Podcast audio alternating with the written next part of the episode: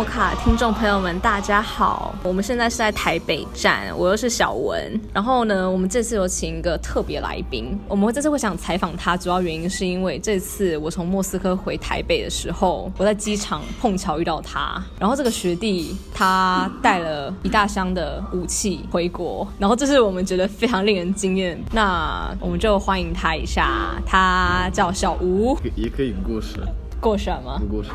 对，他是呃去年一年在莫师范嘛，对，莫斯科师范大学，对，当交换生。那他本身非常有趣的是，他几乎没有在学校里面上过课，两堂，他他他就上过两堂课，他基本上都会跑去呃所谓的历史重演。那我想让他解释一下什么是历史重演。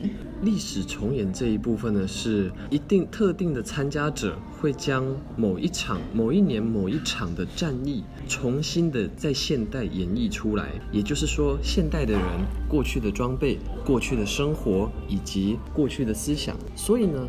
我们在诶进行重演活动的时候，我们通常会复制当年的生原样，复制当年的生活。那对于为此，我们必须做非常多的历史考究。那也就杨小姐有看到我们 我们在就是摆展览的时候，有许多的古籍哦。其实历史重演，他小吴他讲的意思就是大致上就是说，嗯，他们要模拟之前的战争发生的事情，然后演演绎这些过程。对。这样，然后他其实因为苏联时期或者是二战时期本身有很多战争的蛮有名的战役，然后他们本身会跟着他一些军事爱好者就去重演这些历史。你直接跑去哪些城市啊？在在在在俄罗斯吗？对对对，我在俄罗斯最早是去诺夫哥罗德，然后再来是列宁格勒、圣彼得堡两次。真的，圣彼得堡可以哦。圣彼得堡有，他在他在周围的两个小小镇。哦，所以就是，那你这个社团是去哪里找的？哦，你是历史重演当那边的社团的话，他们通他们会有他们有一个论坛。嗯哼。那在那个论坛上面，大家都会以一个俱乐部的方式，来在一某个地方主办一场活动。嗯。邀请全俄罗斯各大城市或者是呃认识的 club。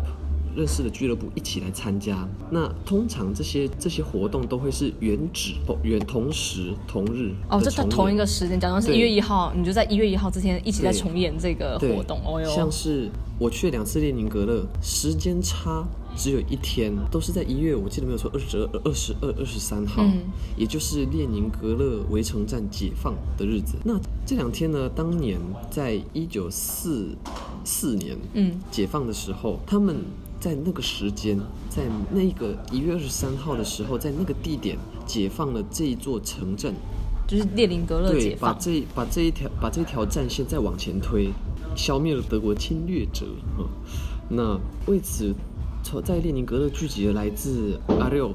Krim 跟很多来自于遥远的东方城市的一些玩家，那大家都有一个想法是战争的可怕，以这个方式再重现给世人。那我们再以亲身的经历转述给我们的亲朋好友，希望未来战争在我们身上不再发生。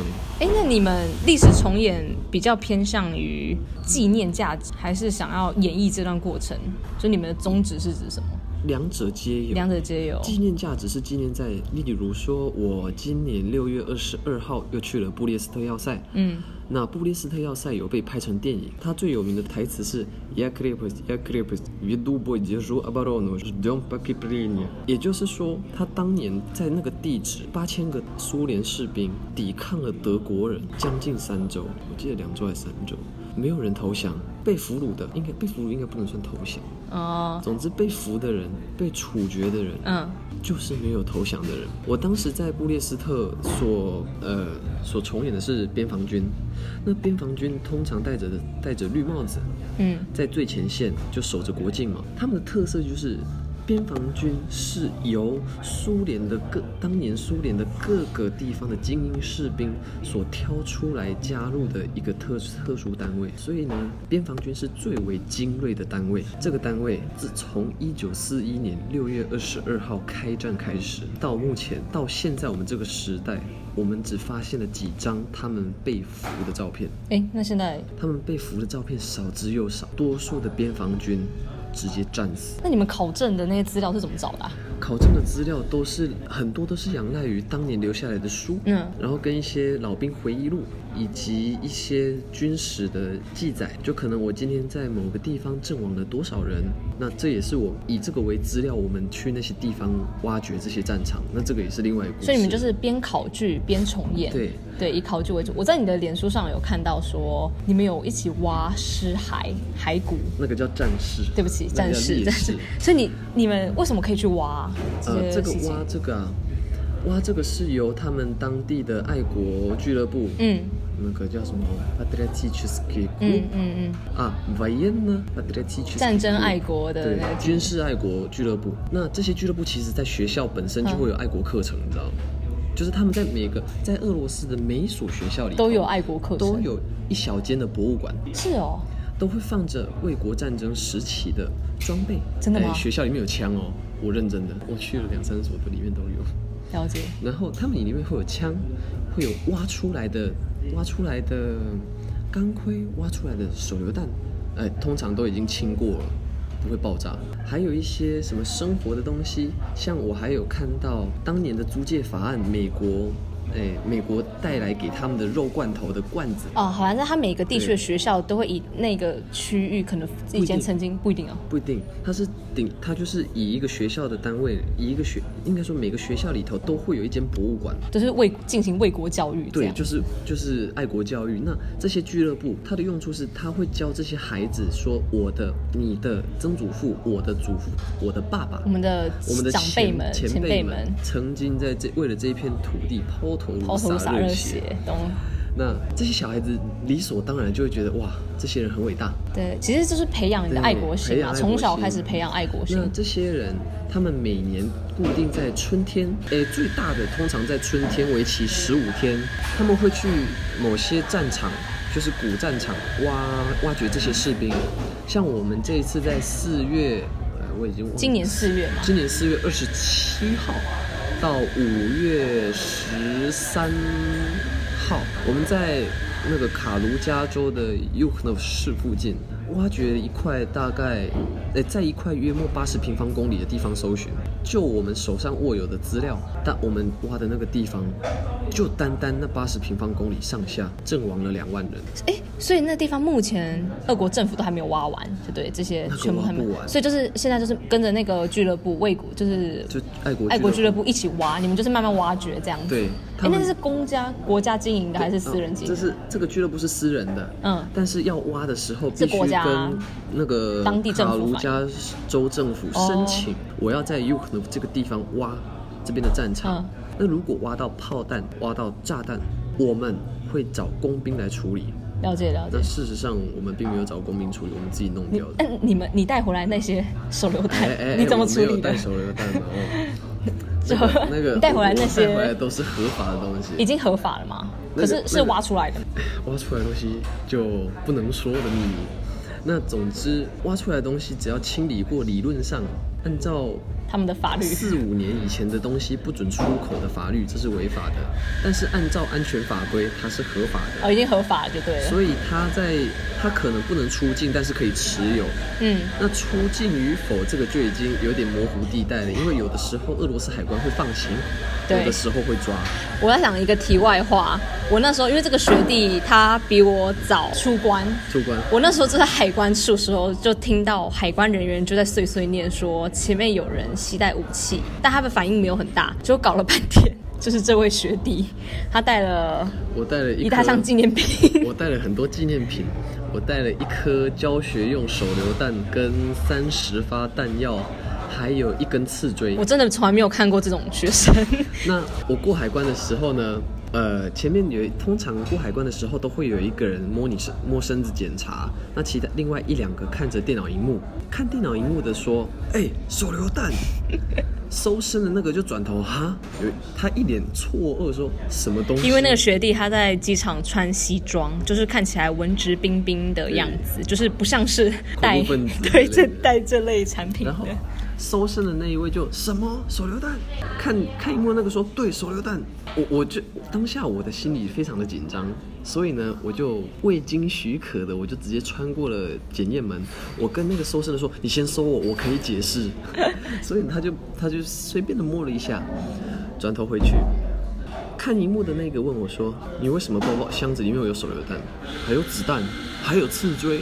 我说：“这个是纪念品。”它是合法的，我在我在那个 Vietnamese Vismile 买的，它合乎法规，而且它上面印印着说它是教学用的，有印啊，有印教学用。然后在每个蛋壳、每个本、每个物体的本体上，我都我都用电钻钻了洞。钻了洞意思是？钻了洞就不能再填充火药了。就是它本身已经是就是完完全全的纪念品，它不能做任何的军事用途。就简单来说，如果你钻了洞，你再装填火药再发射的时候。你这简单来说就是不要命了，就已经没用处。你会把自己炸死，懂意思，懂意思。对，所以那个时候当下说，可是你带手榴弹啊？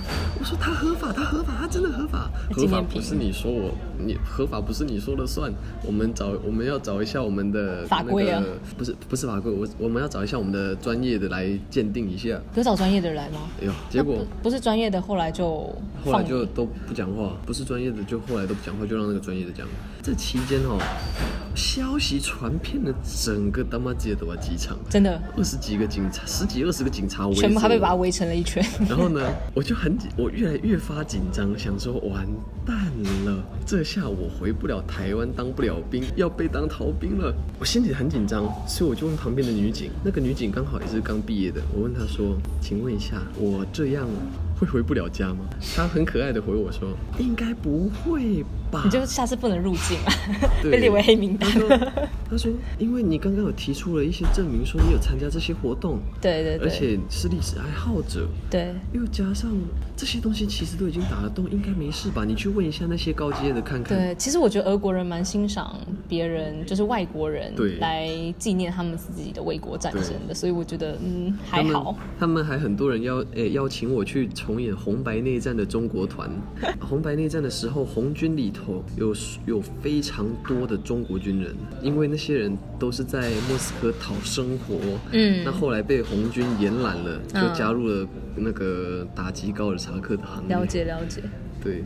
很酷哎，你这样子，因为其实就我认识的，呃，在莫斯科读书或者是工作的华人来说，没有人参加过这种历史重演的活动。我只我去诺夫哥罗德的时候，我跟我朋友开玩笑说，搞不好我是全你应该是全世界第一个华人敢在敢在诺夫哥罗的市中心的克里姆林旁边开枪。小吴有给我看很多影片跟照片，就是我觉得。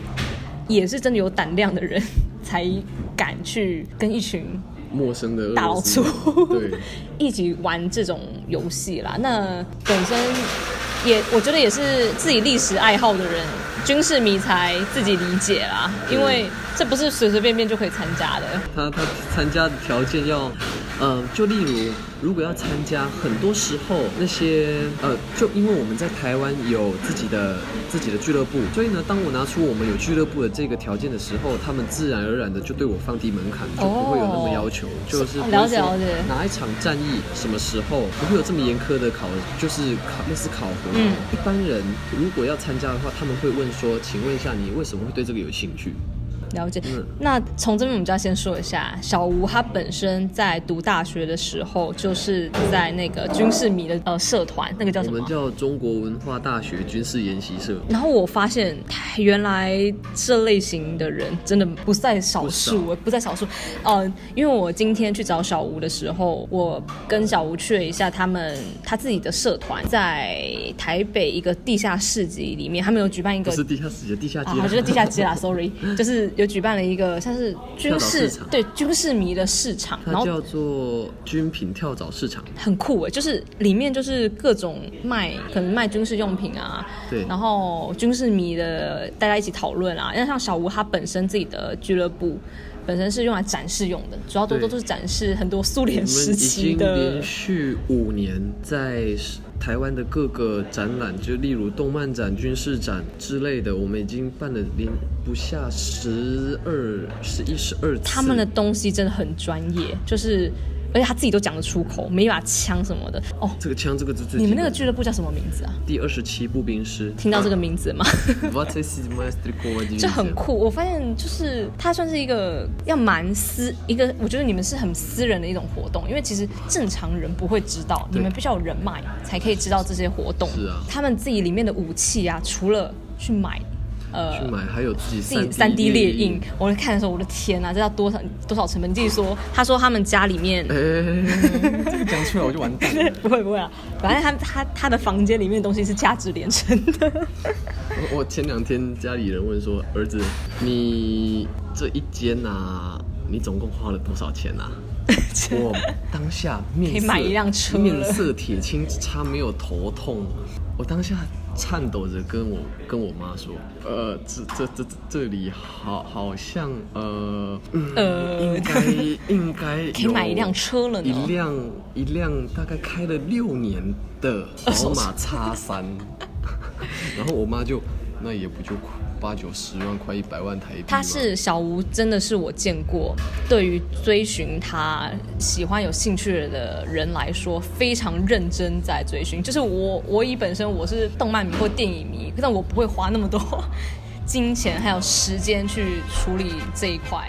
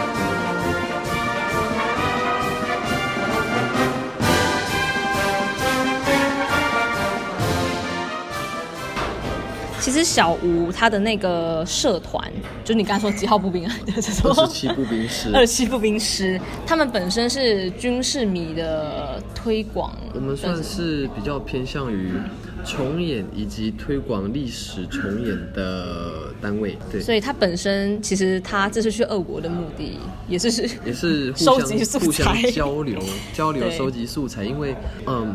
就某些东西还是他们本国人知道的比较彻底，像我们的国军也是一样，我们自己知道的比较多。那俄罗斯人也有人收，就抗战的时候，抗战的制服。那换成我相对的，他们对于这方面会比较多资料。那我们这样一过去，也可以有任也也可以有新的知识交流。那再者，我们社团呢？最初的想法是，我们就把一件事情做到最好。对他们社团很认真，看能不能找一天跟俄罗斯人一起出出发合作，开团出发重演。那在这之前，我们必须得先有一点公关，所以我们在 VK 里面也有社团。那不少的俄罗斯人转贴我们的文说，这一团。比我们不少，比我们不少俄罗斯团还要好。他们真的很到地，就是小吴他已经是厉害到，我之前在胜利日，俄国胜利日的时候 po 了一张跟我一起拍照的一个老兵吧，他连老兵是什么穿什么年代衣服都知道，就是他们对服装非常专业。然后刚刚有认识小吴另外同学，那个同学主要是管理服装的吧？哦，反正他是收国军的，所以他他苏军这边比较不理解。反正我觉得还是很厉害，就是他们很到地啦，不管是武器啊还是服装啊。啊方面而言，做的非常的 牛逼。因为我们认为，往后如果我们有机会能够重演抗日战争，不然不管太平洋战争，不管是任何时期，都至少要有个开头。对，我们希望可以作为这个开头，所以我们在我们预定在二零二一年看能不能够以整团整团二十七步兵师俱乐部的名义前往白俄罗斯去重演白俄罗斯是重演什么啊？重演布列斯布列斯特要塞，就是布列斯特要塞而且二零二零二一年是布列斯特要塞八十周年纪念，嗯，对，也就是如果成型，那也就会变成八十年前我们所在的地方曾经有八千名士兵为他们的祖国牺牲生命。嗯，哎很有历史意义，我觉得。是啊，就是因为现在真的时代变化太快了，你们这些历史重演其实就是帮助越来越帮助大家去去想想这些事情啦。因为现在人我觉得也也太和平了，我觉得我们这一我们这一区就是哎想到这些，尤其是二战时期的人已经越来越少了了。对啊，尤其是我们年轻这一辈。然后我记得刚刚我在那个市集的时候，然后就有看到各个除了你们苏讲苏联，然后还有德军嘛，还有德军，几乎都有，德军很厉害，好像 真的很厉害。德军的团名我没有错的话叫第十二步兵团，因为德军在相对起来是嗯嗯该怎么讲，收集会比较贵。贵哦，对，去哪里收集啊像收收藏俄罗斯的东西会比较难，因为语言完全不几乎完全不通。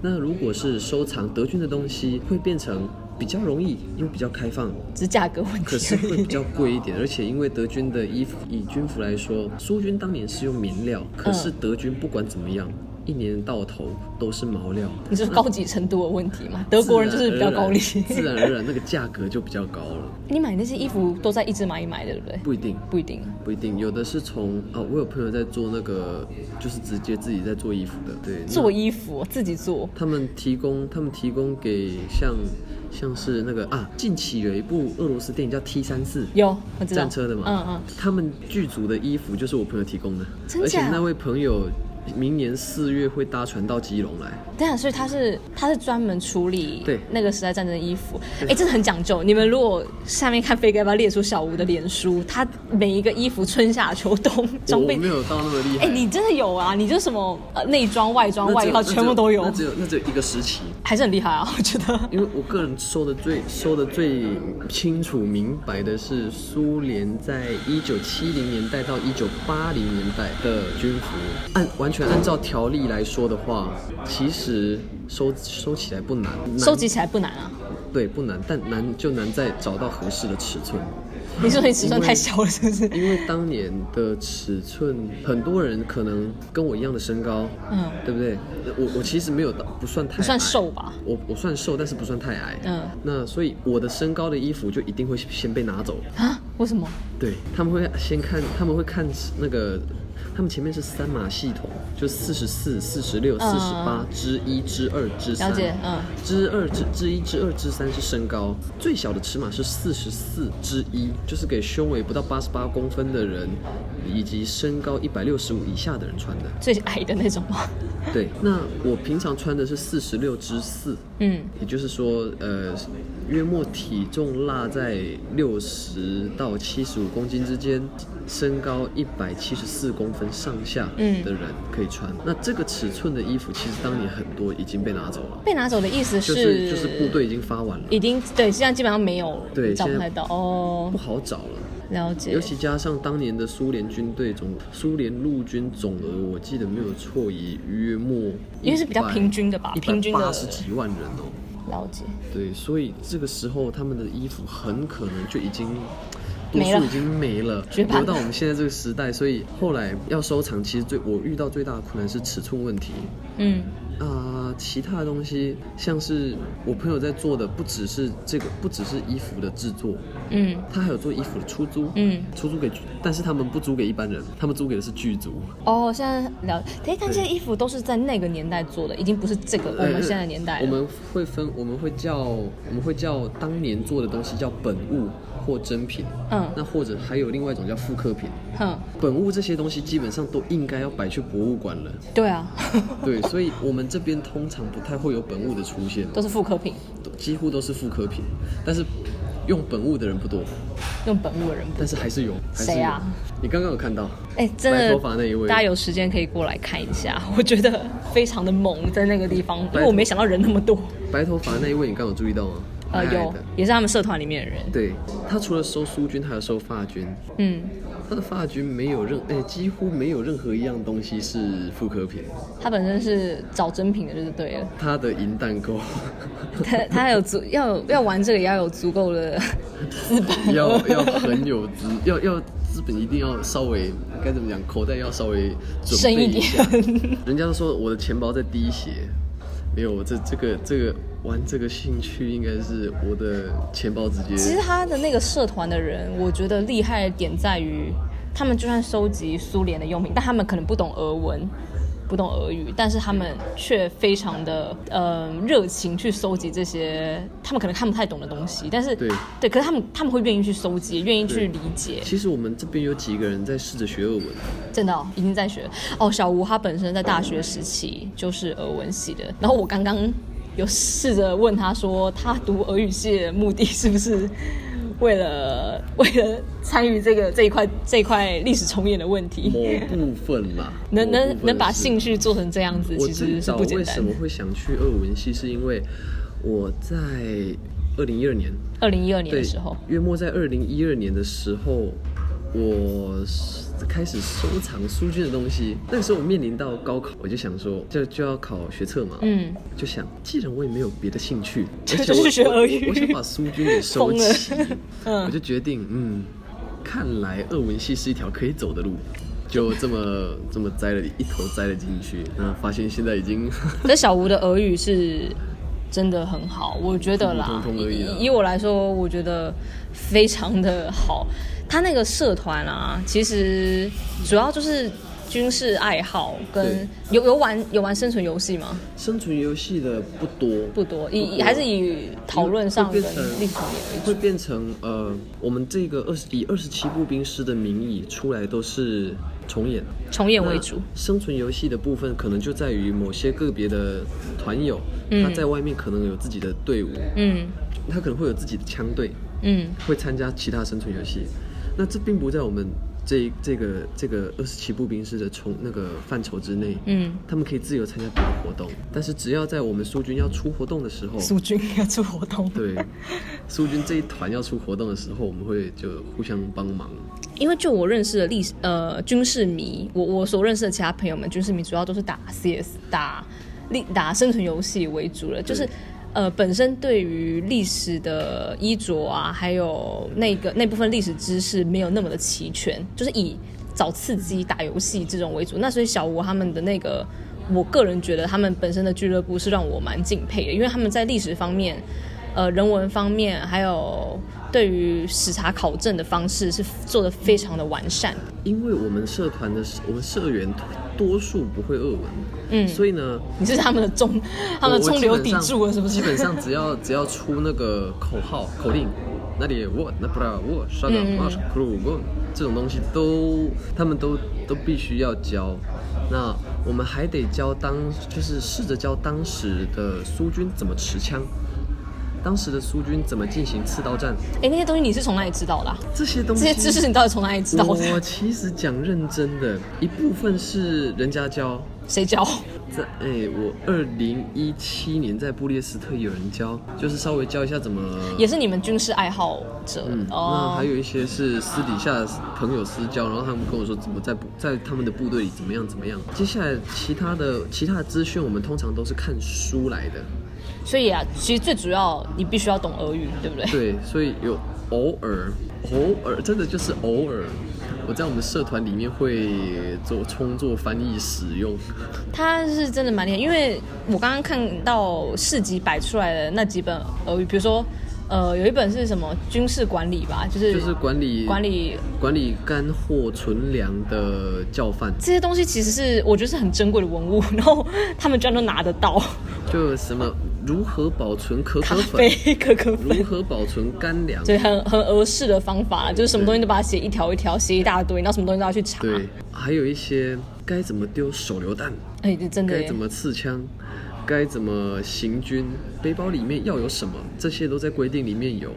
所以我们自己认我们的我们的想法是，我们如果要做，就要做到最像。是真的，你就们做算我的很棒们。就算我们不懂俄文，我们看着图也能按图索骥。可能苏联那个时候也有文盲吧，所以需要图的。对啊，我怎么我就不信每个人都懂字？但是苏联的识字率以前算很高了。真的吗？对，苏联时期耶，可是那时候不是才刚三四零革命没结束没多久，农奴还是占百分之七十以上一。九二二年的那一辈，识字率我没有记错，高达七成到九成。是哦，他们是他们是实行很很早就实行国民教育，他们的国民教育超级早。这个方式我蛮讶异的，是哦，因为我我看了一下，就是小吴他们那些团队里面，他们收集了很多文本的东西，对，是真的蛮多的。书中自有颜如玉，书中自有黄金屋。那你们对于你们社团啊，未来除了去明斯克以外，你们还有什么活动吗？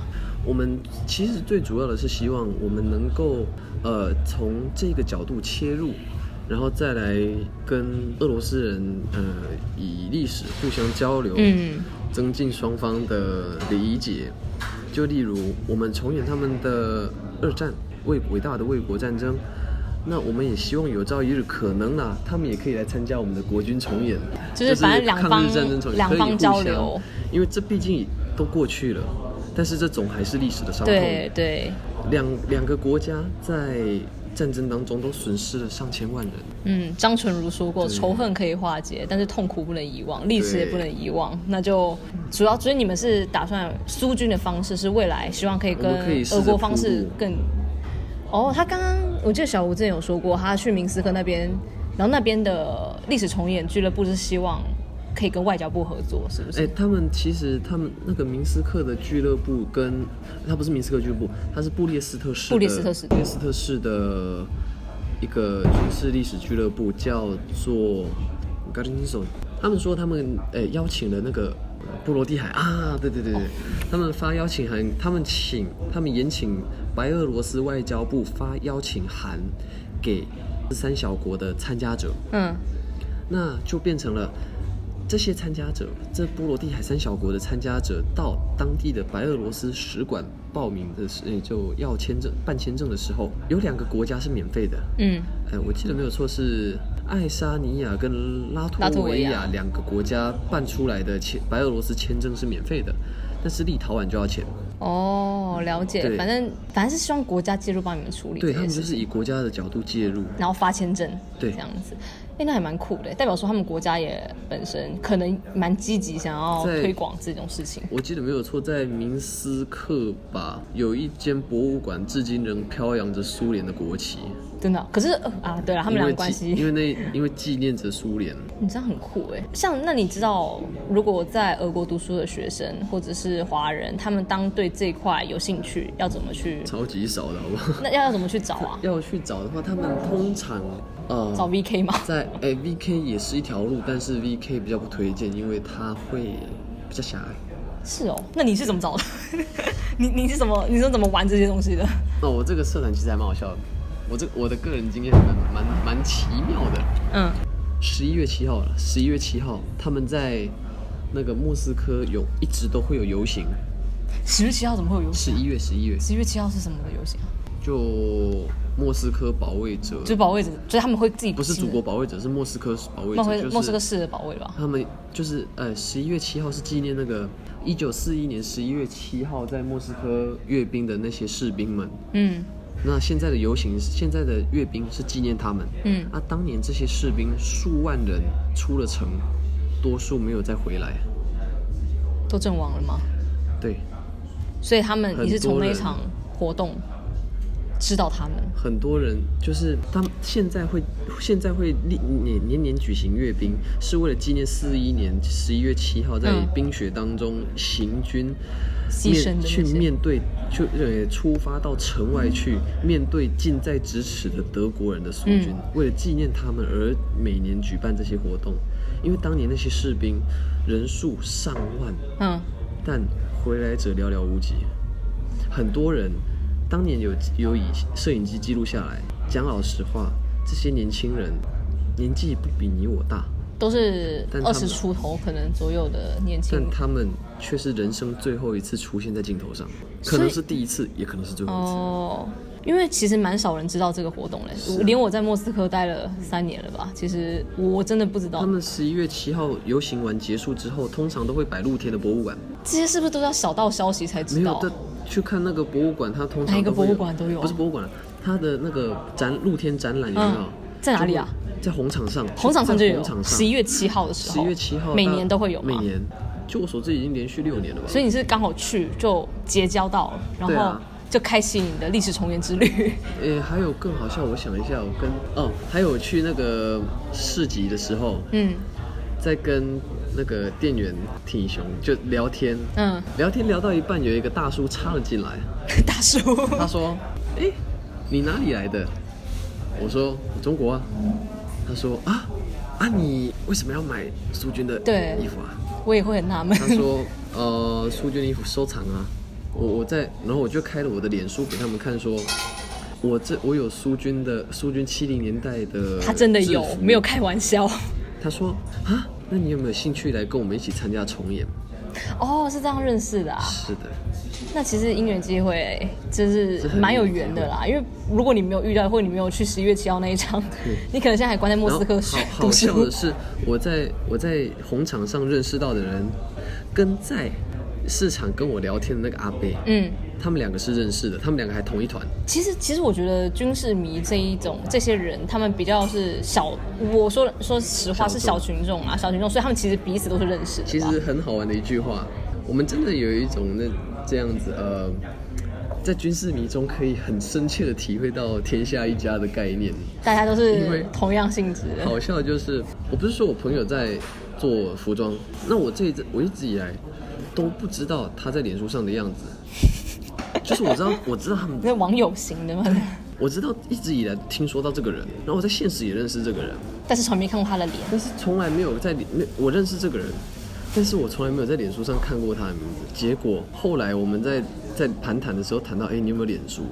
嗯，他说有啊，我开给你看。我就啊，这是你，不像哎、所以我们虽然没有在好友名单里面，嗯但是我们的共同好友三十几个人，为什么啊？怎么会搞成这样子？就是就是因为我看他的脸，我不认得他是谁，而我又不不喜欢加不认识的人到我的脸书里头，哦，所以是你的问题。所以我看不出来他是谁。嗯，但是我知道这个人，了解了解，你知道，只是不知道他们俩是同一个人啊，对因为。他现在会刮胡子，可是他照片上是那个大那个胡子，就是满满的胡子胡子。哎，你们圈子很小，对，那再来就变成天下一家的原因，是因为在市集打跟我聊天那个大叔，嗯，呃，我们到现在认识也三年半了。他第他刚认识我的时候，他邀请我去他们的呃社团的据点，嗯，就跟我们就跟你在地下地下街看到，就是反正就是你们自己共同的迷会聚在一起的地对方。那他们的据点呢，有我不能说有炼铁的东西啊，但是他们有非常多的历史的道具，就例如他们他们那个社团变成有重演罗斯时期的古罗斯，这太久远了吧？对他们有重演古罗斯时期跟彼得大帝时期。以及以及凯撒林大帝时期，跟一战跟二战，他们这几个，他们虽然是共同使用一个空间作为据点，哦，那空间很大，那个空间很大，但是里面分了，我记得没有错，分了四个四个俱乐部，嗯四个俱乐部的人大家互相认识，大家都互相认识，对 一家亲。一家真的是一家亲，大家互相认识，但是大家有各自的兴趣所好、爱爱好。我在那边看到了非常夸张的玩意儿，你有没有看过什么叫做黑火药前膛火炮？那什么东西？它真的就是装在船上的那种火炮。以前的装在船上火炮比较小，大概一一个人的呃手臂，手臂长。那他要从前面装火药进，塞火药进去之后，再塞炮弹。他们的据点里头有这个玩意儿。哎、这你们已经不是单纯的军事迷了，已经是某种程度也是历史学家的等级。他说这个这一门炮十七世纪，然后就十七世纪。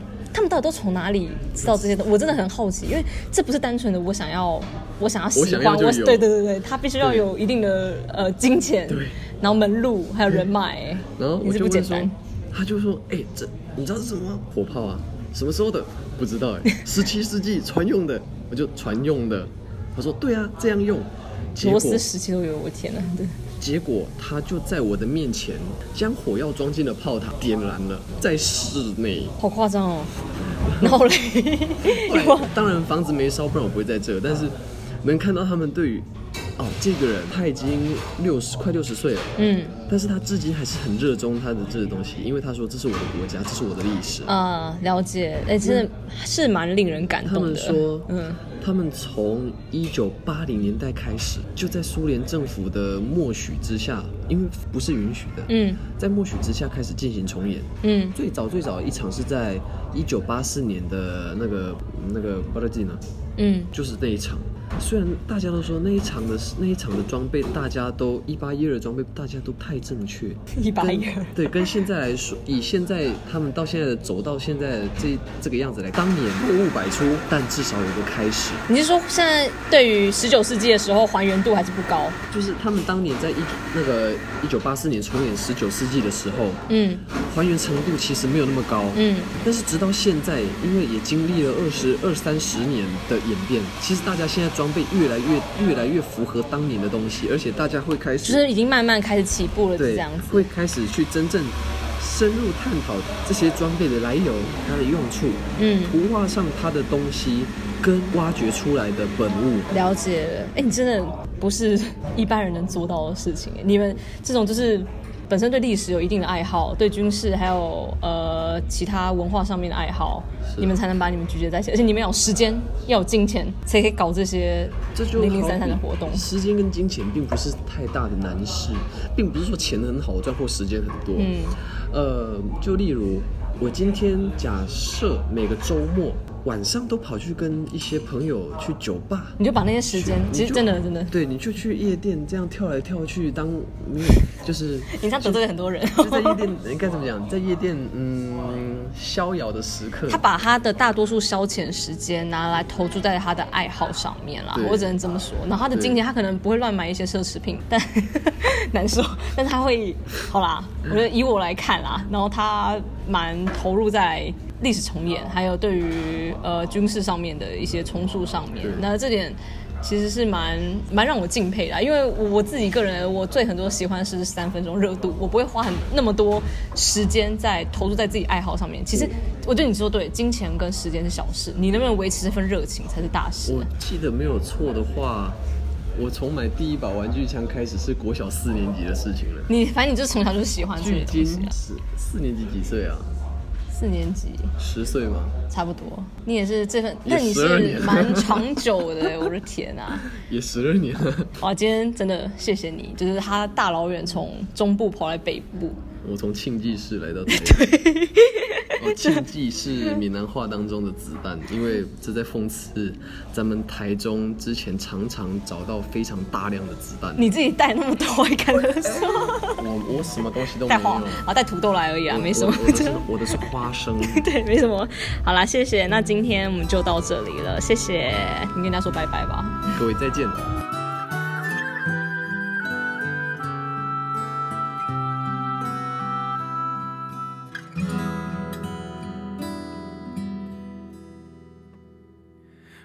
Потемнело синего за рекой. Дайте время и сверчок запоет. Неподвижный, чуть тревожный покой.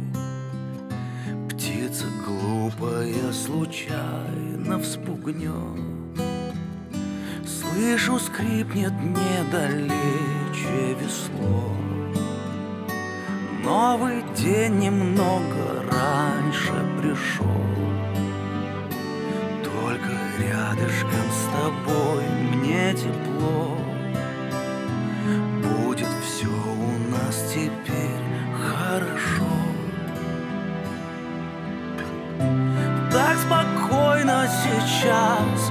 Ночь все медленнее тает. Словно каждый из нас что-то знает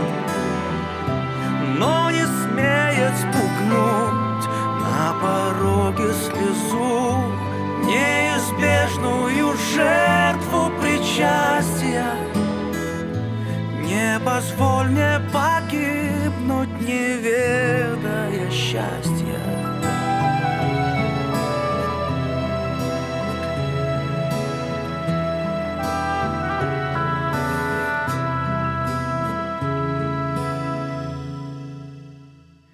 Притаилась синева, что-то ждет, Чуть подмигивая всем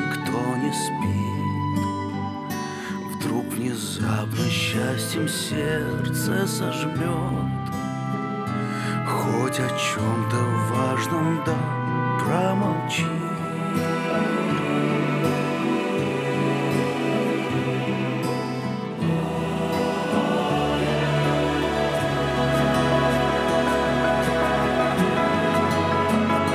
Вновь застенчиво промокнет рассвет Притворяясь дымкой в сером плаще. Здесь всего, что до тебя больше нет. Или есть, но по-другому вообще. Так спокойно сейчас Ночь все медленнее тает Словно каждый из нас что-то знает Но не смеет спугнуть на пороге слезу Неизбежную жертву причастия. Не позволь мне погибнуть, не ведая счастья